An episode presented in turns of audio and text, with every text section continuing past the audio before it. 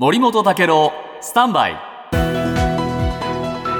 長官読み比べです。今日読売新聞が大きく報じていますが防衛省は防衛力の抜本的な強化をに関する有識者会議の初会合を開催しました。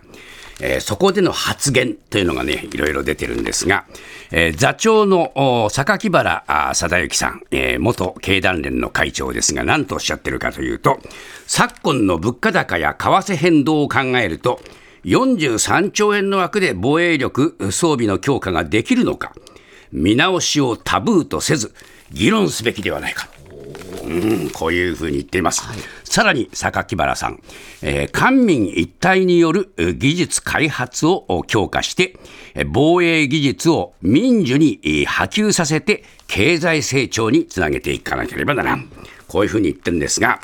どういうことかというとですね、23年度から5年間の防衛費の総額43兆円、計画した時には1ドル108円。はあええ、はい、で24年度予算案では1ドル139円で計算し直しましたが、今、150円。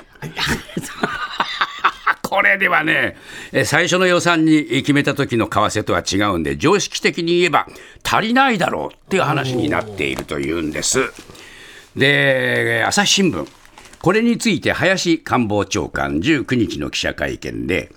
政府としては43兆円程度の規模を超えることはなく、防衛力の抜本的強化を実現していく考えだということで、えー、従来通り政府見解だとこういうことに言って、まあ、これ以上は増やしませんよとは言っていますが、